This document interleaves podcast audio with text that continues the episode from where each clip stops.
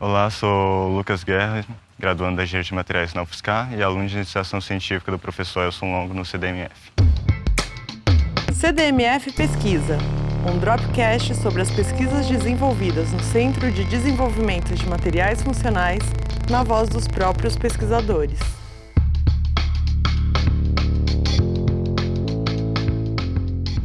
Minha pesquisa principal é a avaliação da atividade fotocatalítica de semicondutores de iodeto de prata modificados com radiação por feixe de elétrons em 40, 60 e 80 kV, além de avaliar sua capacidade bactericida frente a E. coli e a S. aureus. Então, o interesse surge do contínuo acúmulo de poluentes orgânicos emergentes em corpos d'água, tais como corantes, pesticidas e fármacos, e até mesmo de bactérias patogênicas, que são de difícil remoção em corpos d'água através de tratamentos de água convencionais. Uma das formas de remediar as águas residuais é o uso de processos oxidativos avançados, tal como a fotocatálise.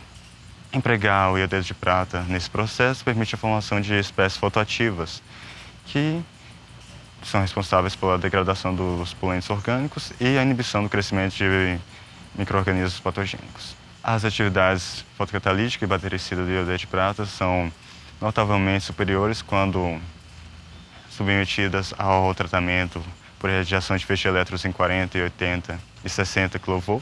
Esse tratamento é feito na superfície do material, levando à formação de novos sítios catalíticos, além da formação de nanopartículas de prata metálica, que é um conhecido agente bactericida. Os estudos iniciais com a as análises de difração de raio-x mostram que o semicondutor possui uma mistura de fases gama e beta, sendo a gama cúbica de corpo centrado e a beta hexagonal compacta, o que mostra seu comportamento politípico.